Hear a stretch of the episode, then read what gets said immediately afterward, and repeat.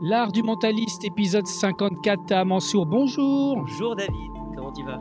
Bien et toi? Oui, très très bien. Comment vas-tu? Bah écoute, un peu fatigué. hein, parce Bah oui, parce que tu, tu viens de faire ton Je spectacle. viens tout juste de terminer de jouer mon spectacle L'effet papillon au studio Héberto et c'est la raison pour laquelle nous tournons cet épisode en public avec un public en folie. En plus de ça, je suis ravi car aujourd'hui nous avons un invité. J'ai l'honneur d'annoncer l'incroyable Luc Langevin. Bonjour Luc. Bonsoir. On est, on est l'épisode 54. Oui. Comme les 54 cartes d'un jeu de Oh cartes. là là. Oui.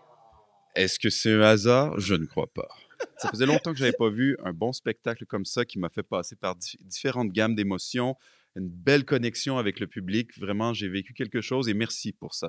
Bah, Eh, ça fait plaisir. J'ai l'impression qu'il a envie que tu poses que des bonnes questions. Oui, absolument. Du coup, on va enlever Donc ce tu vas rayer ça.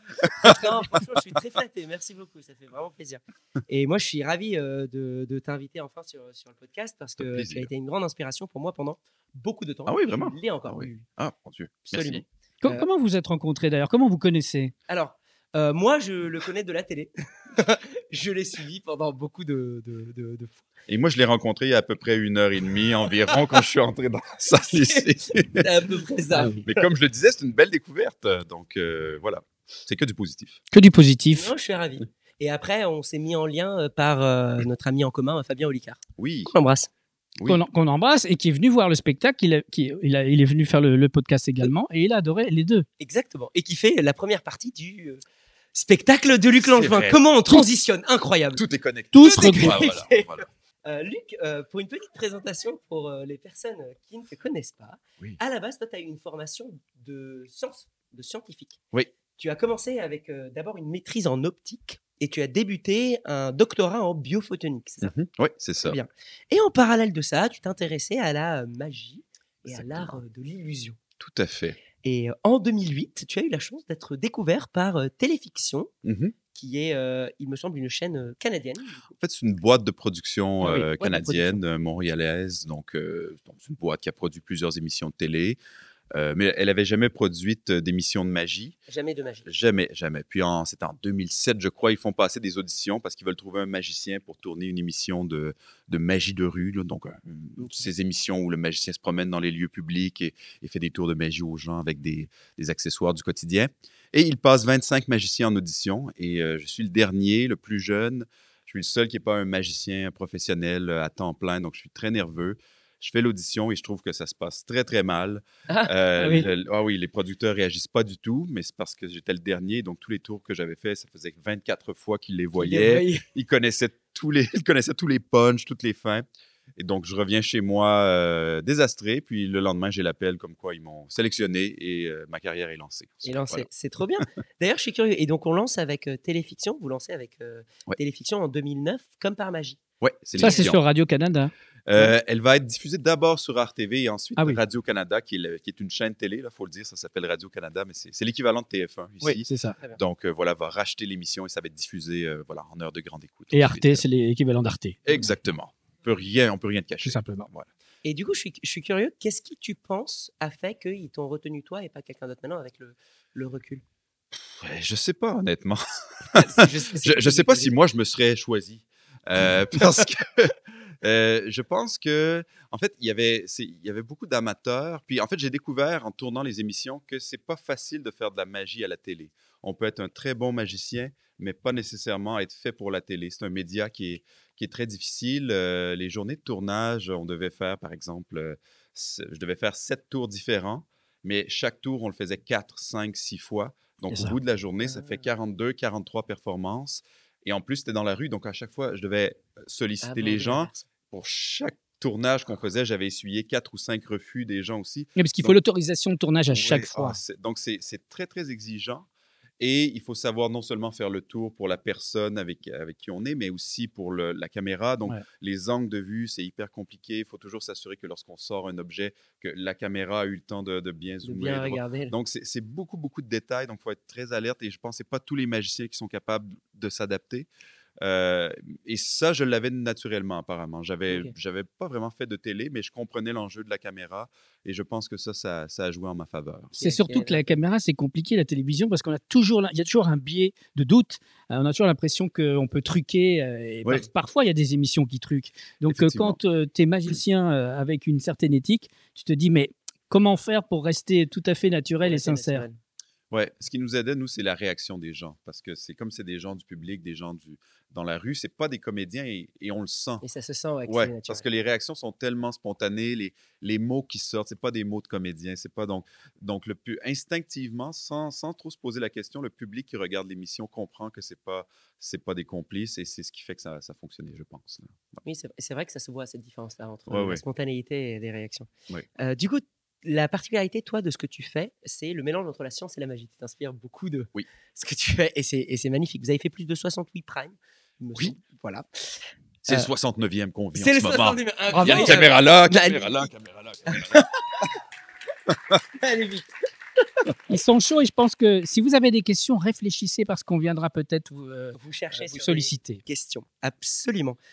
En 2013, tu termines J'étais ton pas né. premier spectacle. Ouais, ben, tu grandis vite. hein. c'est Ouais. hyper marrant. T'as vu, je travaille que avec des gens jeunes. Moi. Euh, réellement sur scène, qui est ton premier spectacle Oui. que tu prends en tournée. Et euh, très rapidement, tu commences à devenir, euh, euh, enfin, on va dire, une référence en magie d'une manière internationale. Non, mais ça, c'est vrai. Et là, tu viens euh, pour euh, ton troisième spectacle? Oui, c'est exact. ça, hein? ouais. Troisième spectacle sur scène. ouais. sur scène. Ouais. Tu étais venu avec Maintenant Demain il y a quelques années? Et avant ça, j'étais venu avec, avec euh, un spectacle qui s'appelait Créateur d'illusions, qui était la version française de Réellement sur scène. Mais c'est technique tout ça. Mais Là, tu dois t'adapter au public français? Si vous saviez.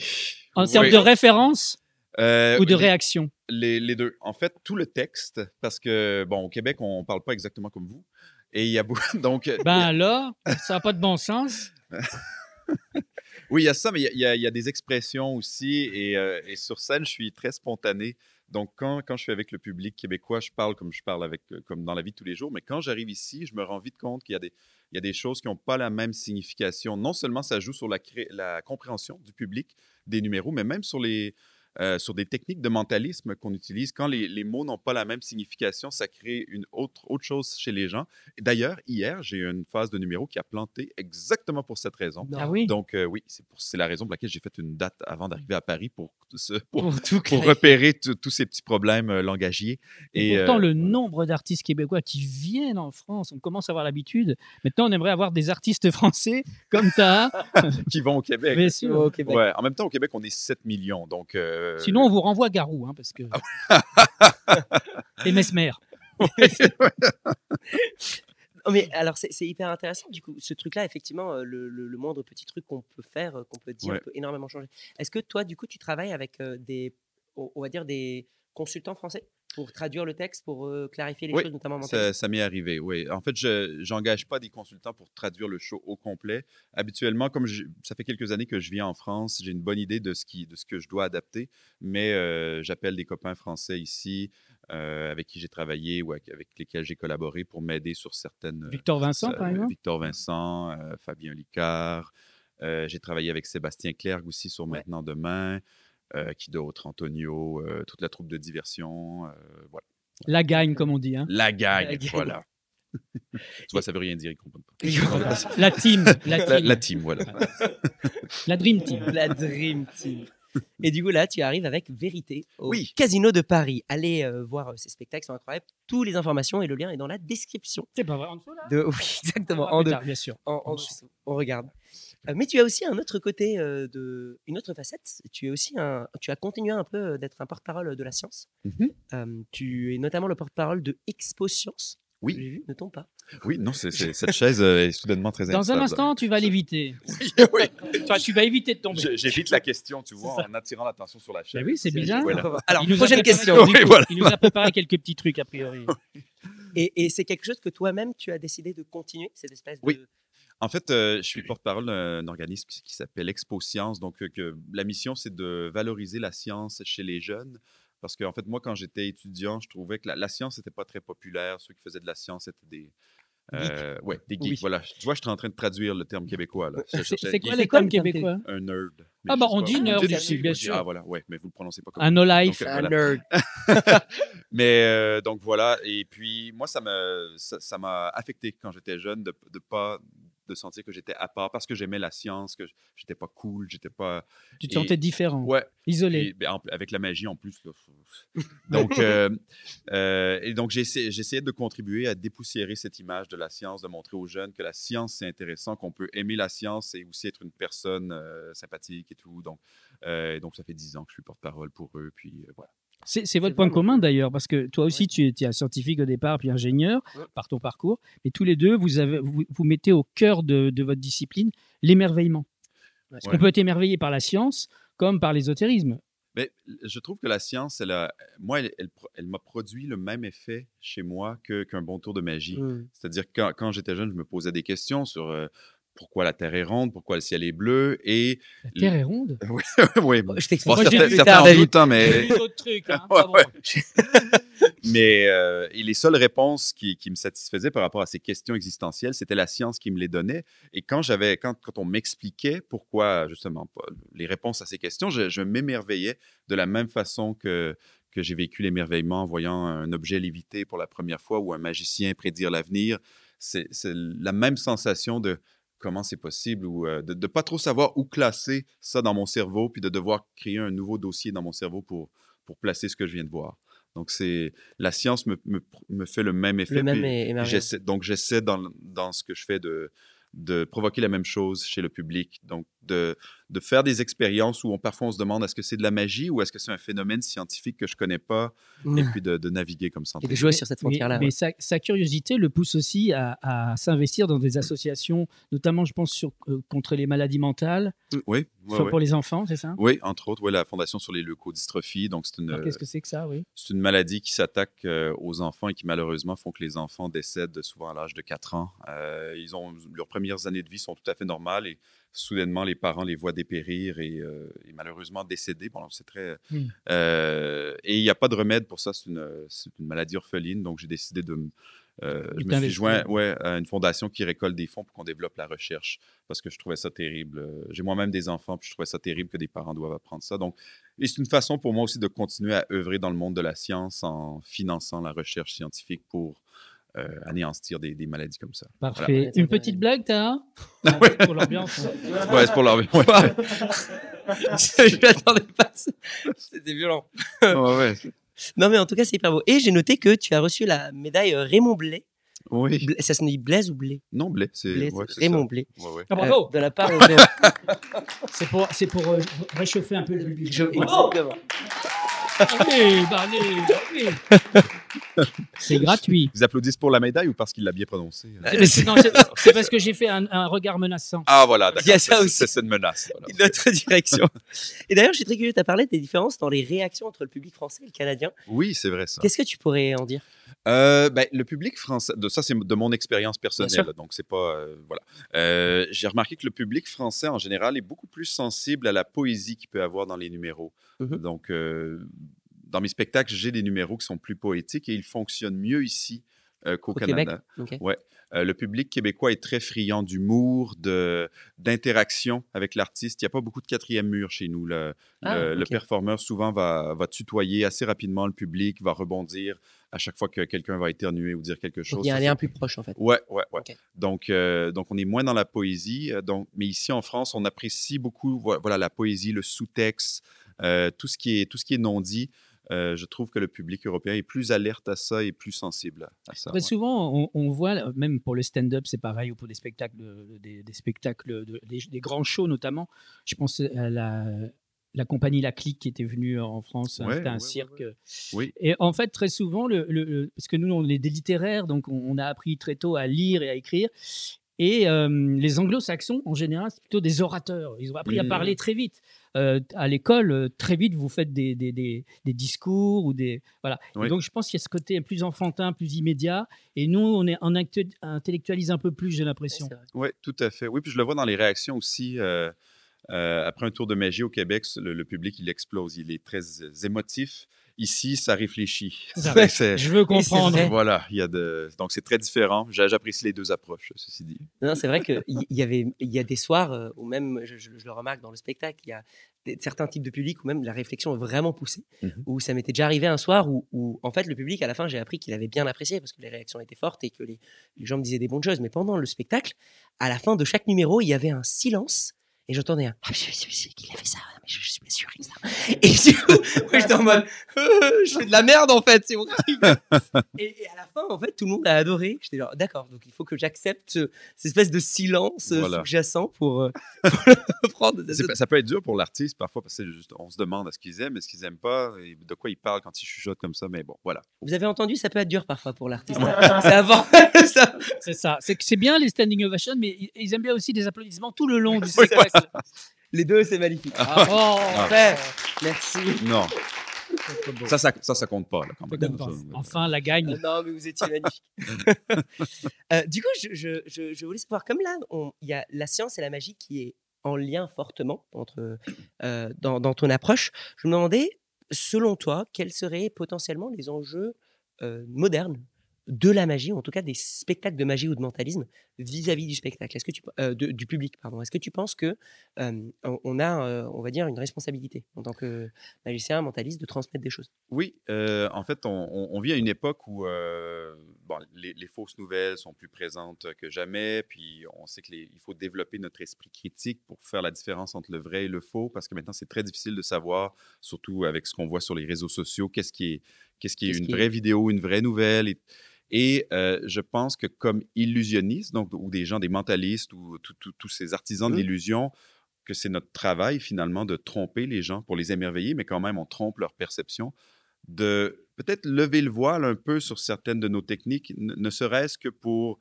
euh, montrer aux gens que c'est pas parce que même si on croit fermement en quelque chose, ça veut pas dire que c'est vrai. On peut être persuadé de quelque chose et on peut être dans l'erreur malgré Et tout. peut- Et la preuve, c'est que les illusionnistes ont réussi à, à- à montrer des choses qui ont l'air tellement réalis- réalistes que, que les gens disent c'est de la magie, c'est du surnaturel, alors que c'est n'est pas le cas.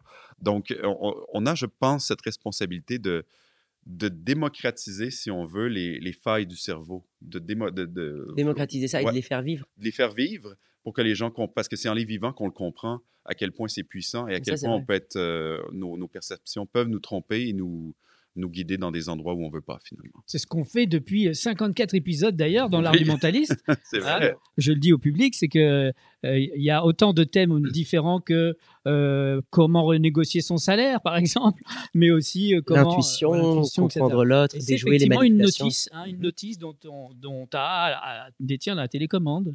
Il n'y a pas que moi, hein. Je m'entoure aussi de beaucoup de personnes. Mais c'est vrai que ce, ce truc-là de, de la, du côté pédagogique en vivant de- le mystère, c'est hyper intéressant. Parce qu'effectivement, euh, je pense que tout le monde euh, aujourd'hui sur Terre croit aux, aux fake news, aux fausses nouvelles.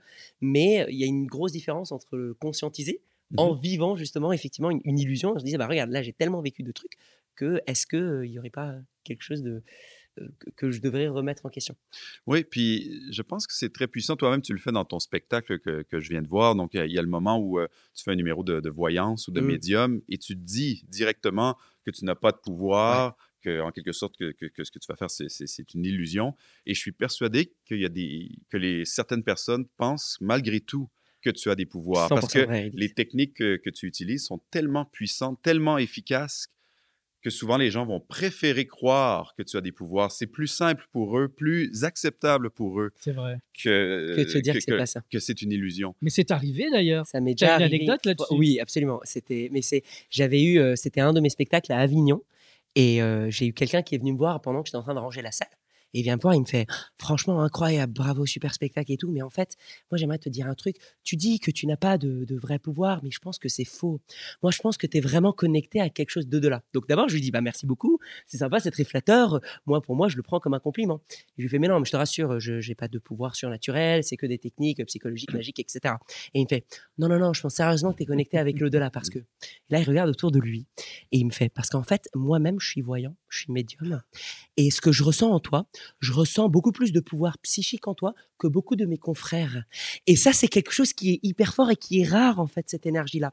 Donc, alors, je vais te dire quelque chose. Je pense que tu as peur de ton pouvoir et que tu n'as pour l'instant pas fait, je cite hein, ces mots, ton coming out psychique. Oh, ah ouais. Ah fort. et ouais. que tu te caches derrière ce- cette barrière psychologique-là. Alors, un conseil, vraiment, accepte ce pouvoir, sors de ce placard et vraiment va expliquer euh, et vivre ton identité médium à fond. Ah oui, t'es un voyant refoulé. quoi. Je suis un voyant Ah. refoulé. voilà. c'est plus difficile d'accepter que notre cerveau ou nos perceptions sont trompées Ouais. que le fait d'accepter. Parce qu'à à quelque part, si on, si on accepte que tu as des vrais pouvoirs, ça règle la question. Ça Mm. explique tout ce que tu as fait.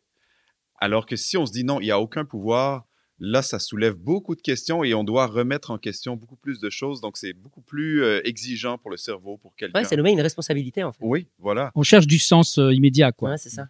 Ouais. Comment est-ce que tu considères, toi, le, dans, dans tes spectacles, est-ce que tu, tu donnes un rôle particulier à certains de tes spectateurs? Parce qu'on est très engagé en général dans tes numéros. Comment est-ce que tu, tu construis un numéro ou un spectacle en prenant compte de ce public-là? Est-ce que tu le considères dès le début? Est-ce que, enfin, que- quel est ce processus-là En fait, beaucoup des numéros que je fais sont interactifs avec le public. Euh, je- évidemment, je fais du mentalisme, mais s- très souvent, mes numéros ne, ne sont pas que des numéros de mentalistes. Euh, J'essaie de... ben, je, je mixe beaucoup les branches de la magie. Donc, j'aime j'aime utiliser les techniques de mentalisme pour, euh, pour deviner euh, quelque chose qu'une personne pense ou choisit, mais je la, je vais- habituellement, je ne vais pas la révéler comme un mentalisme. Je vais essayer de, de le faire apparaître ou de, je vais aller dans d'autres branches de la magie parce que j'aime j'aime quand même que la magie soit visuelle. Euh, puis de plus en plus, je suis sur scène, donc j'essaie de d'avoir des effets qui, qui prennent de la place, qui, euh, voilà, qui sont scéniques, parce que c'est souvent ce qu'à la télé, ils recherchent aussi, puis je reprends Mm. mes numéros pour la télé. Bref, donc... euh, Ah, donc c'est-à-dire que tu construis aussi tes numéros sur scène en pensant à la télé déjà en avance ouais, parfois, Ah, ouais. Ok. Ouais. Euh, je sais pas si c'est une bonne idée, mais je le, je le fais. En tout cas. Puis voilà. Et en même temps, j'essaie d'avoir un équilibre aussi parce que j'ai- j'aime avoir un spectacle où c'est pas que des numéros interactifs aussi. Mhm. J'aime avoir des moments de poésie ou des moments où je suis, je suis seul sur scène. En même temps, ça, ça dépend aussi. Là, ce que je disais, c'est surtout pour la scène, mais par exemple, quand je faisais de la télé, c'était mes premières émissions de télé, c'était de la magie de proximité vraiment avec les gens. Mhm. Et là, j'essayais vraiment de, ben, de- je veux dire, de connecter avec les gens, mais vraiment d'être complètement à l'écoute. Et j'ai vu que tu l'es aussi, c'est-à-dire que être très à l'affût des, des moindres réactions de la personne à qui je fais le tour et de, de l'écouter. Parce que parfois, les magiciens sont tellement concentrés sur la technique euh, qu'ils n'écoutent pas. Mais euh, de, de- de répondre quand la personne. Tu dis ça pour moi? Euh, Non. Je suis concentré sur la technique, Oui. mais je t'écoute. oui, je sais, oui. mais c'est mais c'est quand même compliqué à faire compliqué, les deux ensemble. Et, euh, et c'est pas donné à tout le monde. Et euh, moi, je me souviens, les, les, euh, en fait, dans ma lettre que j'ai envoyée pour quand, quand on, euh, je passais mon audition, là, on se rappelle. En- passé ton audition, ouais. Voilà. J'avais écrit dans ma lettre de présentation que je suis à l'écoute du public et que Mmh. si je suis en train de faire une, ma technique, si la personne me parle, j'arrête, je l'écoute, je réponds et je reprends ensuite. Et, euh, et je crois que ça fait une différence aussi parce que c'est ce que les gens veulent voir en fait. Mm. Ils veulent voir des connexions entre l'artiste et une autre personne et ils- par procuration, ils vivent cette connexion-là aussi. Donc, euh, c'est vraiment comme de cette façon que je vois la, la relation entre l'artiste et, et le public.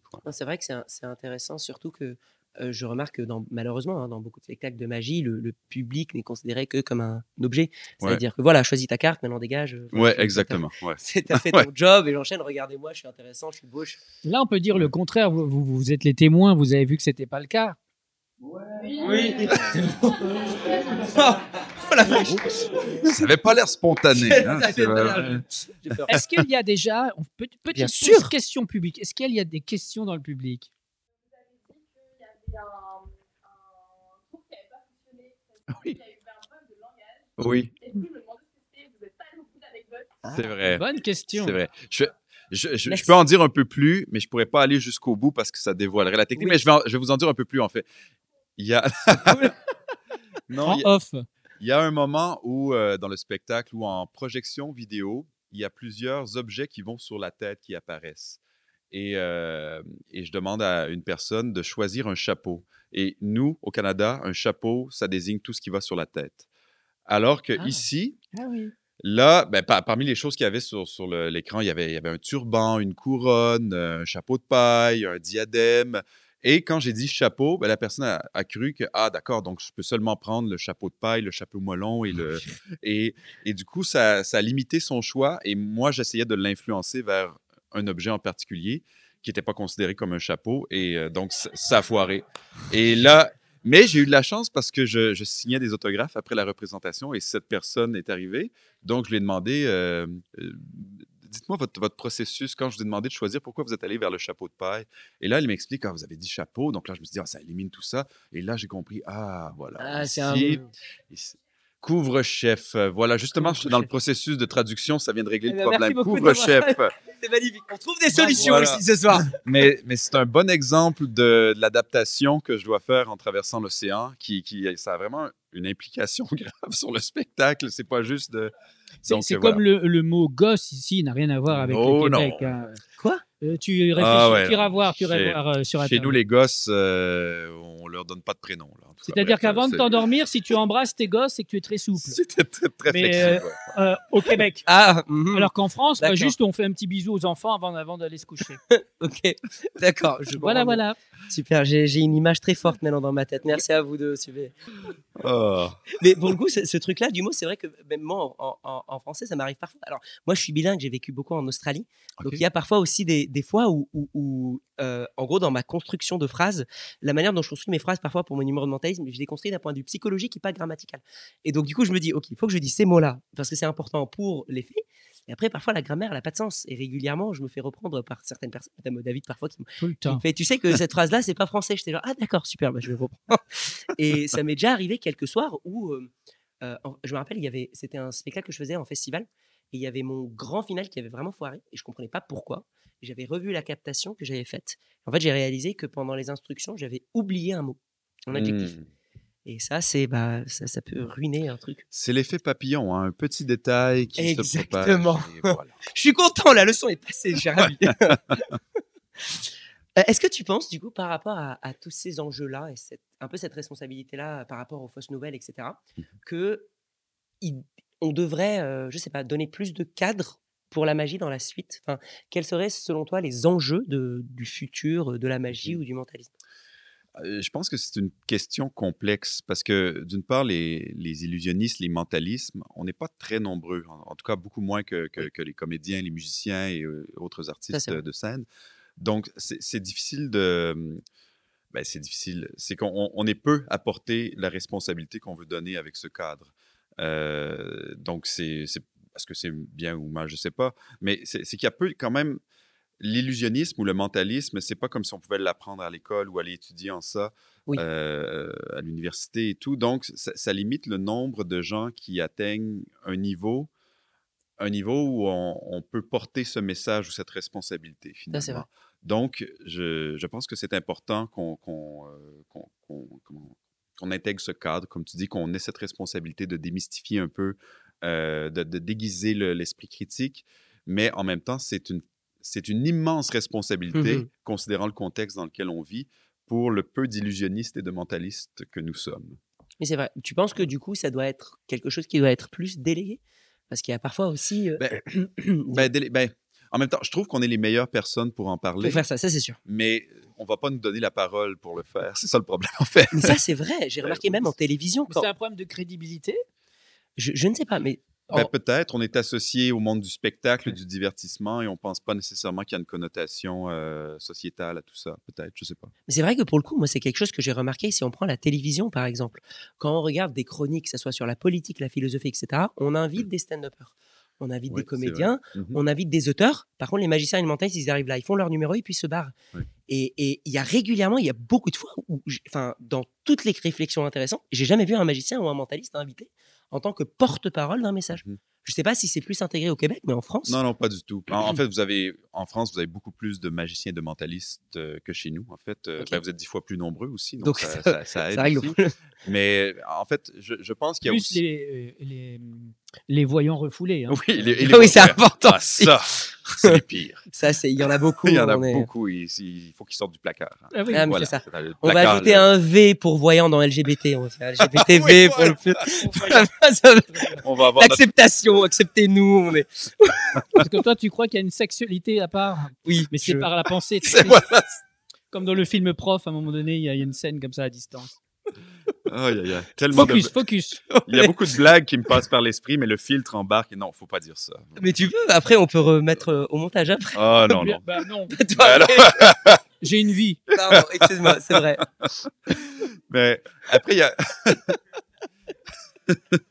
mais tu sais, je vais, je vais apporter un point sérieux quand même. Vas-y. C'est la magie, dans la le monde de la magie, de l'illusionnisme, il y a des tours qui sont, qui sont tellement bien conçus que même si on les fait mal, ils font réagir et euh, le public l'apprécie quand même. Mm. Et ce qui fait qu'il y a plein de, de gens qui commencent la magie, qui n'ont pas nécessairement beaucoup de talent, mais qui sont capables d'avoir du succès avec ces numéros-là. Et euh, ben, souvent, ces gens, ils- ont à peu près la m- autant, autant la lumière que les vrais professionnels. Mm. Et ces gens ne peuvent pas porter le message dont on parle. Et, euh, et il- ça, ça, ça mine un peu notre crédibilité parce qu'après, les gens associent tous les magiciens à, à ça, à, à- à de la mécanique ou à. on connaît le secret et c'est notre seul intérêt. Nous, on sait et pas vous. Euh, Alors que c'est beaucoup plus que ça. Et d'ailleurs, tu, le- tu le démontres super bien avec ton spectacle qui est, qui est, qui est tout en. C'est minimaliste, c'est tout dans l'écriture, dans la, la façon dont tu le livres. Et, et- et c'est là l'art d'être un bon mentaliste ou un bon illusionniste. Euh, et, et ça, ben, je pense que le, justement, les émissions de télé qui Ouais. donnent la parole, et tout ça, le- le- l'ont peut-être pas encore réalisé parce qu'on n'est on n'est pas encore assez nombreux comme Ça, à démocratiser l'art de cette Mais façon. C'est vrai que C'est quand la mécanique, pardon, quand la mécanique est au service d'un message, c'est beaucoup plus porteur. Et c'est ce Voilà. que que fait, la euh, mécanique euh, tout seul. Non, non, Ouais, c'est ouais. vrai. C'est vrai que comme, comme en plus, il y a une véritable industrie derrière la magie, il y a les créateurs, on achète des tours, etc. Donc en fait, je pense que ça déresponsabilise aussi beaucoup. Enfin, il y en a beaucoup qui, ont- qui sont juste focalisés sur la technique. Quoi. Mhm. Et c'est vrai Oui. que j'espère que ça changera un jour parce que, comme tu le dis, il il y, a, enfin, le, le mentaliste ou magicien, en tout cas même, je, je le trouve surtout pour les personnes qui créent leur propre effet. Oui, Euh, Oui. Parce que comme ils sont obligés de créer leur propre effet, ils sont obligés de conscientiser justement les failles, les biais cognitifs, etc., Mhm. qui rentrent en jeu et donc peuvent en parler. Alors que si j'achète le truc euh, complètement fait, en fait, je peux le faire sans savoir exactement le pourquoi il marche. exactement. Exactement. Tu l'as très bien dit. Et euh, c'est- un des seuls, un des seuls arts où on peut, on peut avoir aucune connaissance dans l'art, acheter un tour déjà fait et monter sur scène et avoir du succès avec. Parce C'est qu'il est tellement bien conçu qu'à peu près n'importe qui peut le faire. Donc, et ça, ça nous tire dans le pied un peu. euh, Non, c'est vrai. C'est pas le cas du piano, du jonglage. Ben non, voilà. Est-ce qu'il y a des questions dans le public? Oui, là-bas.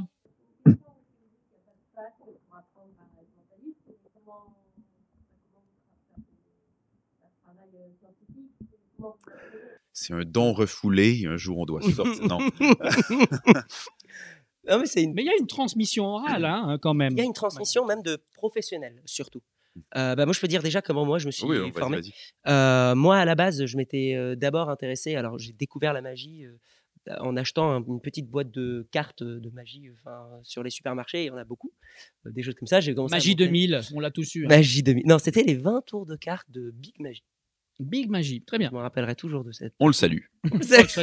On oui, tu as le tic, parfait, génial. Euh, et donc, du coup, j'avais commencé à m'entraîner. Et quand j'avais découvert ça, ben, j'ai senti pour moi, et ça pour le coup, c'était vraiment magique. Et je me rappellerai toujours de ça. C'est que plus je voulais découvrir des choses, plus naturellement, il y avait de nouveaux liens, de nouveaux euh, magasins, de nouveaux livres qui arrivaient à moi au bon moment. Et, et, et, et je sais pas si tu as vécu quelque chose de similaire, mais pour moi, c'était d'abord quelques vidéos YouTube. Et ensuite, j'ai commencé à creuser un peu plus. Et naturellement, là, j'ai découvert qu'il y avait des magasins de magie, qu'il y avait des créateurs, donc des professionnels qui écrivent dans des livres. Moi, personnellement, par exemple, je publie aussi pour d'autres mentalistes, dans des livres, dans des conférences, etc. Et moi, j'ai appris énormément de, de choses d'autres d'autres personnes.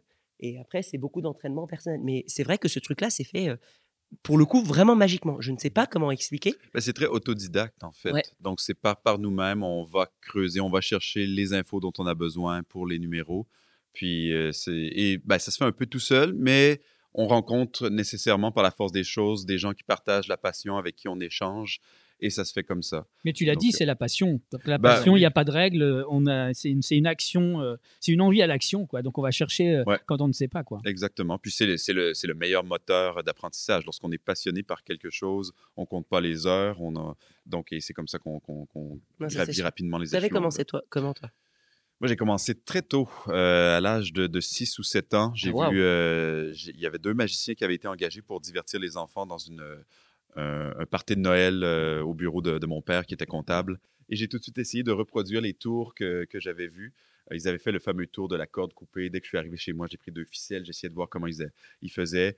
Puis, euh, mes parents ont vu l'intérêt que j'avais. Ils m'ont acheté tous les petits kits de magie qui se vendaient. Puis, à l'âge de 12 ans, j'ai commencé à faire mes premiers spectacles dans les crèches, euh, là où on voulait bien de moi. Puis, à l'âge de 16 ans, euh, les, mes parents m'ont fait, euh, comme cadeau d'a- d'anniversaire, ma première carte d'affaires. Et là, j'ai La carte d'affaires? Ah, Ouais. Carte de visite, c'est ça? Carte Oui, de Oui, visite. carte de visite, voilà. On, voilà. on appelle ça comme ça. Carte d'affaires. d'affaires, ouais. Business card. Mais je trouve card. ça mieux que carte de visite, parce que visite, c'est vraiment visite chez moi. quoi. Ouais, ouais. On fait un débat? On faire un débat sur carte d'affaires ou carte de visite. Ben, parce qu'on peut visiter sans être en affaires. Puis, Bah euh, oui. bref, euh, Oui, et on peut euh, Euh, faire des affaires sans visiter. ouais. Voilà. Bref, Voilà. fin du débat. C'était beau. Et bref. Les euh, voyantes les voyants, ils ont une carte de visite? Ils Oui. ont plus de visites que d'affaires parfois. Ouais, Ça, c'est plus nous qui les visitons habituellement. plus. Les sont dans leur sous-sol. Ça peut euh, durer deux heures, cette histoire. Ouais. Si vous n'avez pas d'autres questions, on est condamné à cette boucle temporelle. Du coup, Et euh, ben, c'était quoi la question? La, quoi, donc, carte, t'étais arrivé sur tes cartes d'affaires? Oui, et, euh, et du coup, ben, j'ai commencé à faire des contrats un peu plus professionnels. Et puis un jour, cet appel pour l'audition de chez Téléfiction est arrivé. Et ça, c'est le moment que j'attendais. Parce que moi, je rêvais. C'était mon rêve. Depuis que j'avais six ans, je voulais devenir magicien Ah, professionnel. et je le disais à mes parents, un jour, je serai un grand magicien. Oh, Et, euh. Et mon, mon père me disait, mon, mon père, ça le mettait, euh, ça le fâchait parce que pour lui, être magicien, c'était être mendiant dans les rues. Parce que j'ai Mm. commencé comme amuseur public aussi, donc c'est un peu ça, tu passes le chapeau. Oui. Puis, euh, et ma mère, Le, le, le couvre-chef. couvre-chef, tu passes le couvre-chef. Mhm. Parce que si tu passes le chapeau, c'est chapeau de paille ou melon. Et, en tout cas, bref. Et, euh, et euh, ma mère, elle était psychoéducatrice. Et elle, elle savait que si elle me disait non, tu ne seras pas magicien, probablement qu'à l'adolescence, par esprit de défiance, je deviendrais magicien juste pour défier mes parents. Donc, elle, elle m'a encouragé à dire, ben oui, tu vas être magicien, tiens, je vais, je vais modifier tes vestons, je vais t'aider pour que tu te rendes compte par toi-même que c'est de la merde. et, et En fait, elle, finalement, met des trucs, elle a mis des trucs pour pas que ça marche Ouais. dans ses vestes. hein. et finalement, ben, ça a foiré, ça a marché. Puis elle a dit, ah merde, euh, bon, eh bien, il gagne bien sa vie finalement, ça va aller. Donc, Oui, donc ça va là, ils sont ouais, OK non, avec. maintenant ça va, ils sont OK. Ouais, ouais. J'ai eu à peu près un, un parcours similaire avec mes parents aussi. Ah oui? Ils n'étaient pas très d'accord aussi au début, pareil. C'était, ah, en fait, au Liban, euh, je suis d'origine libanaise. Ah oui, OK. Et, et en- au Liban, il y a trois vrais métiers euh, ingénieur, euh, prof ou médecin. Le reste, c'est de la merde. C'est- il y a Ah oui pas de- oui, il y a Ah oui. vraiment les trois seuls Et métiers. Même président, c'est pas. Ah non, oui, mais ils savent, c'est politicien, monteur, etc. Bref. Ça- Ah, D'accord. mais donc, donc c'était à peu près la même chose. Et effectivement, là, maintenant que ça commence à se lancer un peu plus, euh, ça va mieux. Mais souvent dans le Voilà. métier du spectacle, on nous dit mais sinon tu as un métier, un vrai métier Ah à côté ou pas? Ouais, exactement. Ça, Ouais, c'est ça, on l'entend ouais. beaucoup. ouais. Est-ce qu'il y a une question dans le public encore? N'hésitez pas, vous allez le regretter ensuite, vous rentrez chez vous, ah, j'avais une question. Est-ce que l'on joue au poker? J'ai, avant de devenir magicien professionnel, j'ai hésité pour être joueur de poker vrai? professionnel. Pour Ah vrai. oui. Ouais, il y a eu une phase de ma vie, ça a duré deux ans, où euh, ben, l'étude du non-verbal, l'étude du, du, du, euh, voilà, de la psychologie, ça m'a amené au poker et j'ai constaté que je pouvais gagner beaucoup d'argent en le faisant. Et donc, euh, et du coup, j'ai commencé ça. Puis l'audition chez Téléfiction est arrivée à ce moment-là, donc j'ai les- j'ai mis de côté, mais je, je songeais sérieusement à me lancer dans cette voie. Donc la, la question est. Si ça vous intéresse, il y a un épisode où on parle du, du- du- des jeux de carton avec les gobelets dans la rue. Le Ah bento. oui, le bonto. Bonto. Ouais, ouais. Absolument. Très intéressant, parce qu'il il démonte tout, le- tout le système hein, pour plus vous faire avoir. Ah, Et, et- mais c'est vrai que pour le poker, alors moi je joue parfois avec des amis, euh, jusqu'à ce qu'après j'ai été refusé de tous les jeux de société en général parce qu'ils me font pas confiance. Mais, mais par contre, un, un conseil que je peux vous donner si jamais vous jouez au poker, euh, qui est un truc simple à appliquer euh, pour tout le monde, qui justement ne de, demande pas autant de travail sur la conception des jeux, donnez l'impression que vous ne savez pas jouer. ah oui. Ça paraît bête dit comme ça, mais donnez l'impression que vous savez pas jouer, donnez l'impression que en fait vous savez pas analyser les gens, que vous allez faire des mauvais paris et ratez vos premiers tours.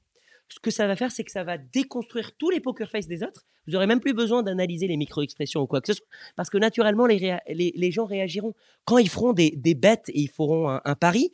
Vraiment, vous les verrez faire. Ah et, et vous pourrez les lire hyper hyper rapidement. Donc voilà, un petit conseil. euh, Merci pour ce petit tips. Quel escroc. Une autre question? J'ai arrêté de jouer depuis que j'ai. voilà.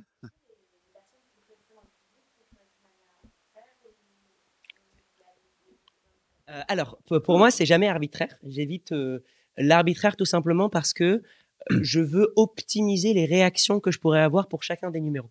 Donc, ce que je vais faire, c'est que je vais choisir les gens qui me semblent intuitivement les meilleurs pour tel ou tel numéro. Pour donner un exemple. Par exemple, pour la partie dans, mon spectacle où il y a une voyance, une séance de voyance, etc. Là, ce que je vais chercher, c'est une personne qui, je sens, est assez à fond avec le spectacle, où je sens une connexion déjà, et où je sens qu'elle va être assez émotive ou assez. Qu'elle va avoir des belles réactions. Pourquoi? Parce qu'avec ce genre de personne, je, sais que je peux aller beaucoup plus loin et que ça va être beaucoup plus intéressant pour le public.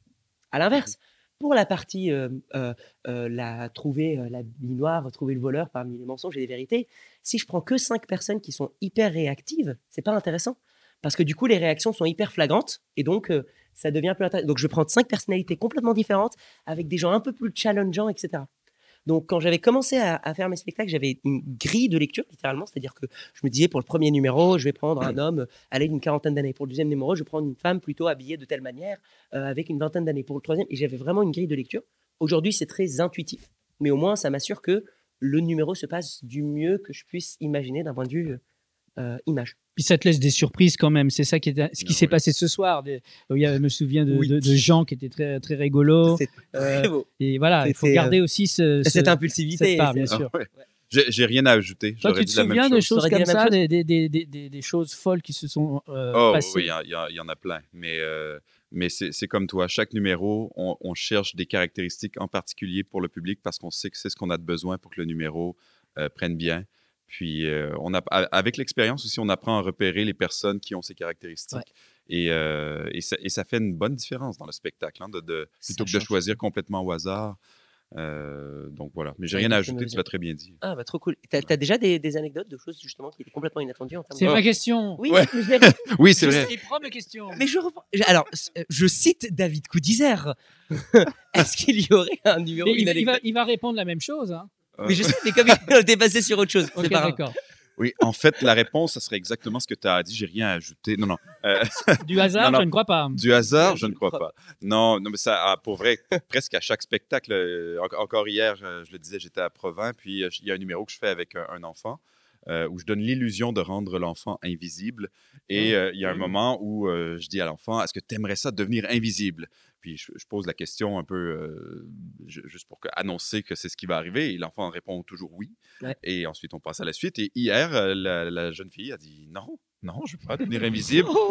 Elle a fait, Bon, et là, je veux pas la renvoyer à son siège parce qu'elle a été choisie. Puis donc, j'ai fait venir un deuxième enfant. Et là, je, je- j'adapte le numéro en live pour le faire avec deux enfants, un qui veut, un qui veut pas. Et ça s'est passé comme ça. Puis à la, à la fin du numéro, je dois remettre, je remets une affiche du spectacle à l'enfant pour le remercier. Mais là, ils sont deux, j'ai pas deux affiches. Mais là, il y a mes techniciens derrière qui me refilent une affiche comme ça, je la prends. Et tout ça, bon, on l'a improvisé. Et ça a fonctionné. C'est beau. Ça, c'était hier. Donc euh, là, il y a d'autres anecdotes pour la se- semaine d'avant, puis il va en avoir d'autres la semaine prochaine. Il y en a vraiment à tous les spectacles. c'est ce qui se passe dans les hypermarchés. Le petit Kevin est attendu par ses parents. Encore un magicien qui a fait disparaître Et voilà. un enfant. Est-ce qu'il reste quelques questions avant la fin du podcast? Oui.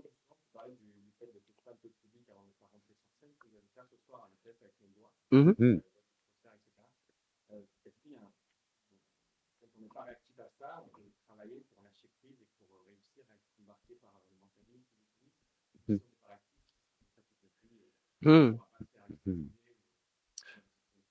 Non, ça, ça, ça se travaille. En fait, c'est même ce que les psychothérapeutes font, ceux qui utilisent l'hypnose. Euh, habituellement, ils sont capables de traiter euh, à peu près tout le monde par hypnose. C'est juste qu'il y a certaines personnes avec qui ça prend plus de temps parce que la personne doit se laisser aller. Euh, je- moi, je fais pas beaucoup d'hypnose, Mm. mais j'en ai fait assez pour voir que c'est c'est un il y a, il y a un lâcher prise en quelque sorte. Il y a des gens très réfractaires pour différentes raisons qui vont qui vont jamais euh, qui vont jamais pouvoir monter sur scène et euh, se mettre à faire la poule parce qu'ils ont ils ont un filtre qui est trop puissant. Mais euh, mais tout le monde est ultimement euh, peut peut euh, se retrouver dans cet état. Il- ouais. Il faut beaucoup Ouais, de bienveillance 100% d'accord. aussi parfois Oui. pour certains numéros et tous tous les mentalistes, les hypnotiseurs n'ont pas forcément cette bienveillance Ah parce que on- voilà, on fait on, on fait des, des- du public comme tu disais Ouais. des, des objets. Ouais. Euh, si ça vous intéresse, l'hy- l'hypnose et l'hypnothérapie, t'as, tu en fais. Oui, euh, je suis certifié hypnothérapeute. J'accompagne parfois quelques patients euh, par rapport à ça. Et euh, je, rejoins complètement ce que tu as dit par rapport à cette question-là de l'hypnose. En fait, là, surtout que au début des années 2000, on avait une vision de l'hypnose qui était très binaire, c'est-à-dire que est-ce que tu es hypnotisé ou est-ce que tu n'es pas hypnotisé? Aujourd'hui, les dernières recherches en neurosciences montrent plutôt qu'en fait, il n'y a pas un état d'hypnose, il y en a beaucoup. Et en fait, toutes les personnes peuvent en vivre, mais différentes. L'état d'hypnose sur scène va être ce qu'on appelle les états de conscience modifiés. Donc l'état d'hypnose sur scène en est un parmi tant d'autres. D'ailleurs, je te coupe, on l'a vu ce soir, c'est-à-dire que euh, on a une personne qui était hypnotisée, c'est pas forcément quelqu'un qui dort profondément. Elle est complètement consciente, elle riait un peu, et pourtant les effets ont, ont, fonctionné. Et en fait, la raison est simple, c'est ce qu'on appelle un état de conscience modifié, c'est-à-dire qu'elle n'était pas dans son état naturel de la vie quotidienne faisait un rire comme ça et le rire ensuite qui la relâche instantanément, c'est pas quelque chose qu'on vit dans la vie quotidienne. Donc chacun d'entre nous vivons ces états, on va dire, de conscience modifiée. L'hypnose de scène, c'est une partie. Après, après en thérapie, en fait, ce qu'on va faire, c'est qu'on va explorer quel est l'état euh, de conscience modifié le meilleur pour le patient pour qu'on puisse traiter le problème, pour qu'on puisse avancer avec lui. Par contre, la chose qui est sûre, c'est que plus tu vas voir des spectacles d'hypnose, de mentalisme, de magie, et plus tu seras réceptif à ce genre de trucs donne-nous de la thune. je m'attendais pas à cette conclusion, ça m'a choqué. non, mais plus sérieusement, ça c'est vrai. Le, le, cerveau, par empathie, euh, plus tu vois des gens hypnotisés, plus tu comprends en gros manière empathique ce qui est. Bah, c'est du, c'est, du joli. businessman. Euh, waouh, je, je, me suis senti mal après ah ce truc-là. Est-ce qu'il y a d'autres questions?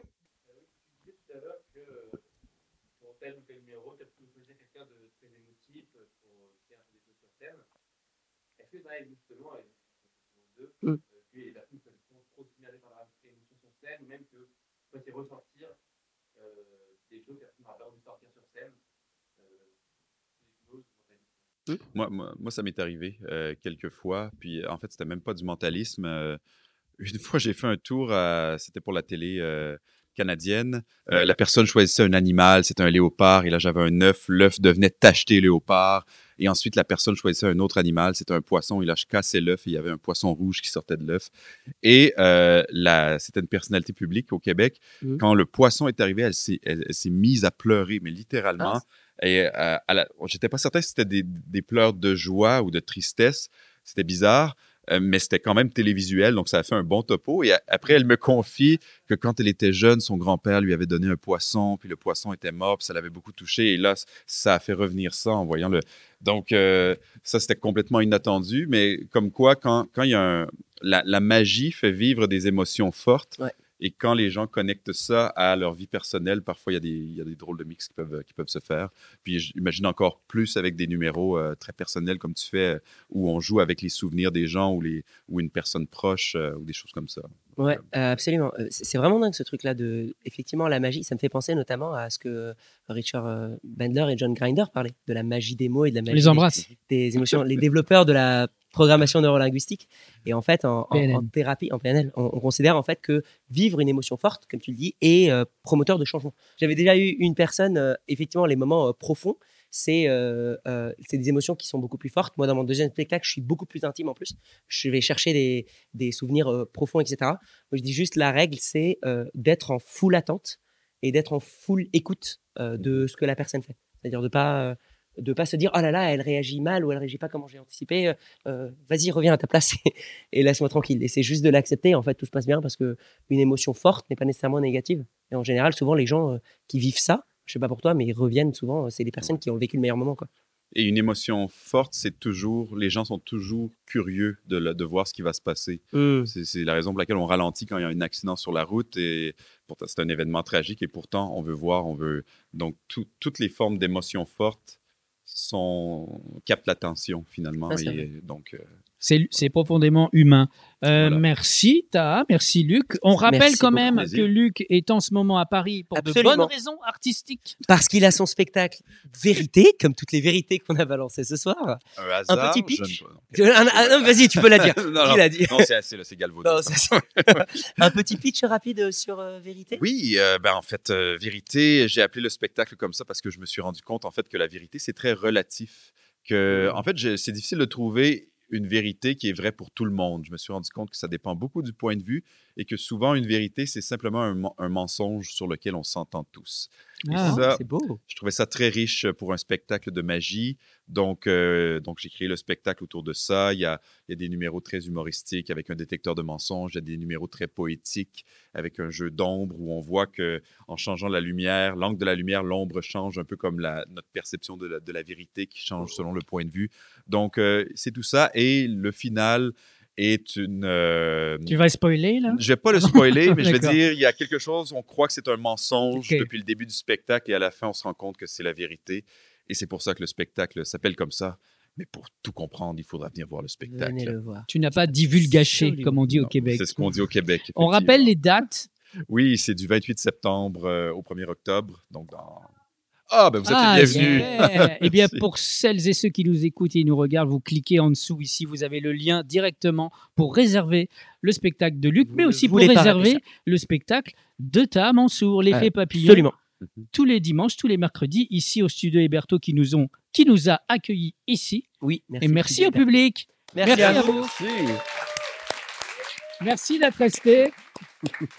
On se retrouve la semaine prochaine pour l'épisode 55. Ta, on va parler de quoi la semaine prochaine? La semaine prochaine, on va parler d'expériences maudites. des expériences euh, psychologiques qui ne se sont pas passées comme prévu et qui nous apprennent énormément de choses sur la psychologie humaine mais qui avait un côté un peu dark derrière. Ah d'accord. C'est faire ton coming out euh, de médias. Et c'est le moment là, exactement. Spécial Halloween avant l'heure. Spécial Halloween avant l'heure. Très bien. Rendez-vous euh, donc la semaine prochaine sur toutes les plateformes audio et bientôt vidéo, ta, puisque très prochainement les vidéos euh, vont être diffusées sur ta chaîne YouTube. Exactement. Déjà d'abord en short avec plein de différents. En short, tu seras en short toi Parfois en Bermuda, parfois en pantalon. Ah On va changer avec un couvre-chef, avec un couvre-chef de plage, c'est une casquette. Très bien. Ok. C'est magnifique. Très bien. Merci beaucoup. Merci à la semaine prochaine. Ciao, ciao. ciao. À la semaine prochaine. Bravo tout le monde. Bravo. Merci.